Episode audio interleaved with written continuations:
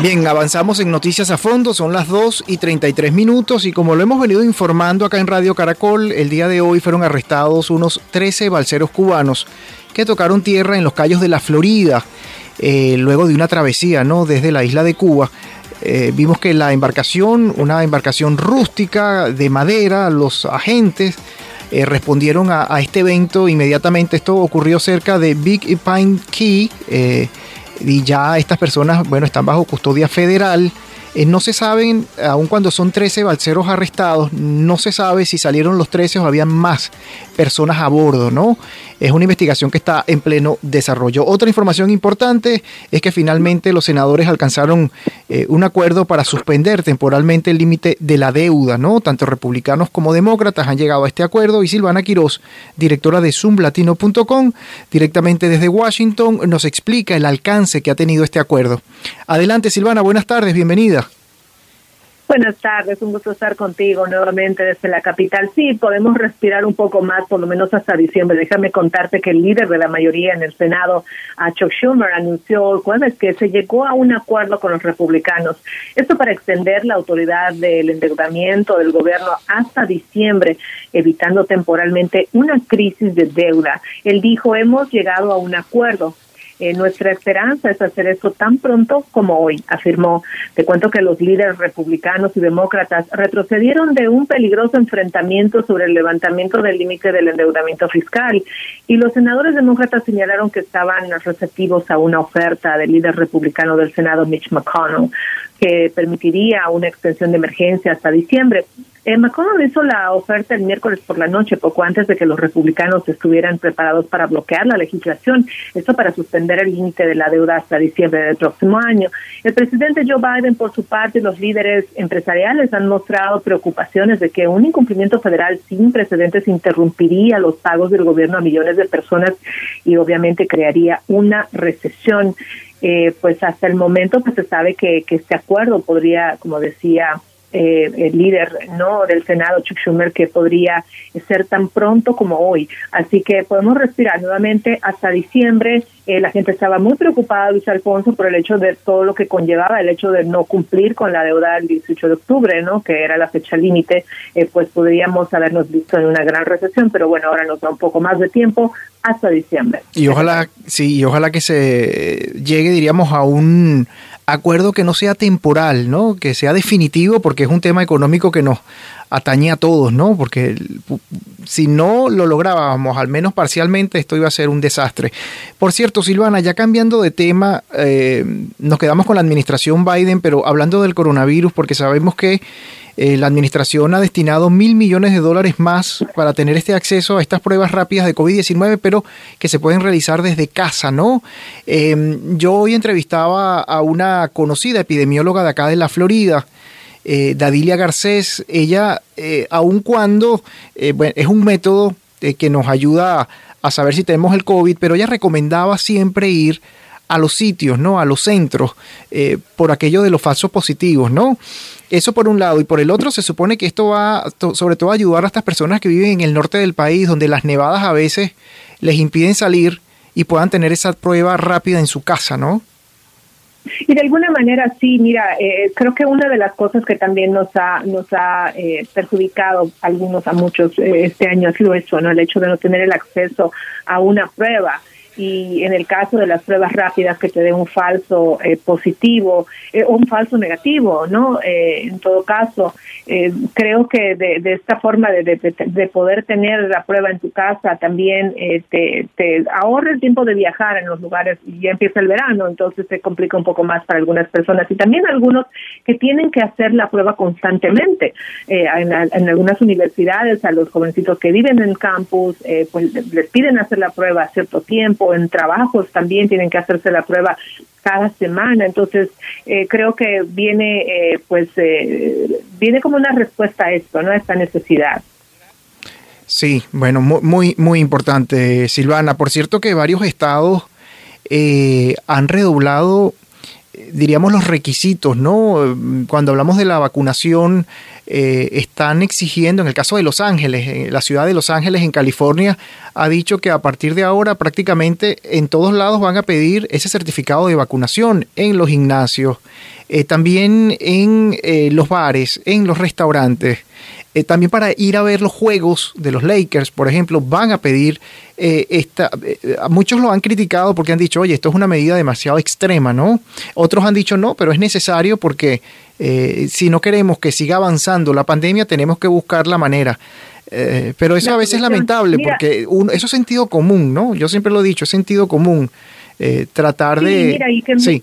en muchos en muchos estados se está implementando esto que tú dices, ¿no? Eh, por ejemplo, Nueva York está pidiendo hasta en los restaurantes, eh, necesitas tener la vacuna, necesitas tener tu tarjeta de vacuna. Particularmente te cuento aquí en nuestra área, en el área metropolitana de Washington, también necesitas, el otro día yo fui a un concierto y pues eh, no dejaron entrar a mi esposo porque no tenía la tarjeta. Y, y mira, lo moroso que es porque existe, en según tu estado, tú puedes ir a la página no del Departamento de Salud y con tus datos te, te, dan eh, una hoja donde dice que, que, tienes la segunda dosis, ¿no? que estás vacunado. Sin embargo, no estaba funcionando, así que no podía acceder a sus datos. Él había, se había vacunado y todo, pero se olvidó la tarjeta. Y en algunos otros lugares no te aceptan la foto de la tarjeta. Entonces, creo que esto es algo también de lo que se tiene que hablar, porque si vamos a, pedir la tarjeta eh, en, en, los gimnasios, en todos los lugares, tiene que haber herramientas también que te permitan tener esa prueba y obviamente que no sean tan estrictos de no, de no admitirse, por ejemplo, una fotografía de tu tarjeta, ¿no? Además es grande la tarjeta y, a veces no entra en la cartera o en la billetera. Absolutamente de acuerdo contigo, eh, Silvana. Por cierto, em, otro tema importante tiene que ver con una orden de un juez, en este caso un juez federal, que bloqueó temporalmente esta ley además controversial, polémica de Texas que prohíbe a las mujeres abortar después de seis semanas de embarazo. Silvana.